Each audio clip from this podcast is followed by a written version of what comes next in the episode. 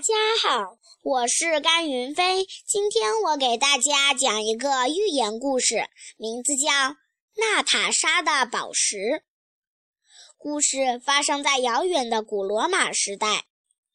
一天早晨，娜塔莎的一位女朋友来拜访她，两个人在花园里散步。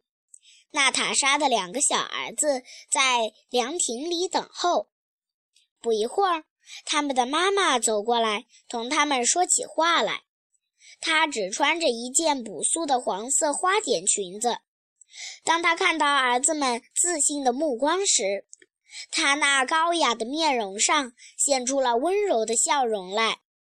孩子们，她说：“我有一件很重要的事要告诉你们。”“什么事，妈妈？”“咱们今天一起在花园里进餐。”餐后，咱们的朋友要给咱们看一只美妙的珠宝盒。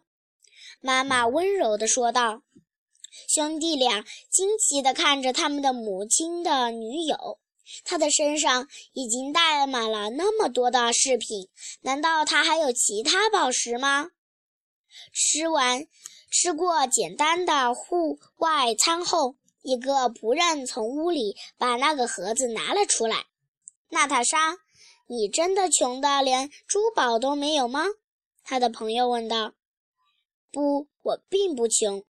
娜塔莎回答，边说着边把她的两个孩子拉到身边。这就是我的宝贝。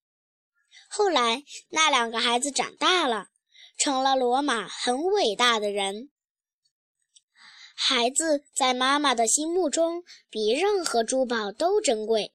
母爱的伟大是无法用语言来形容的。小朋友，让我们做一个有礼貌、勤奋学习的好孩子，这就是对妈妈最好的报答。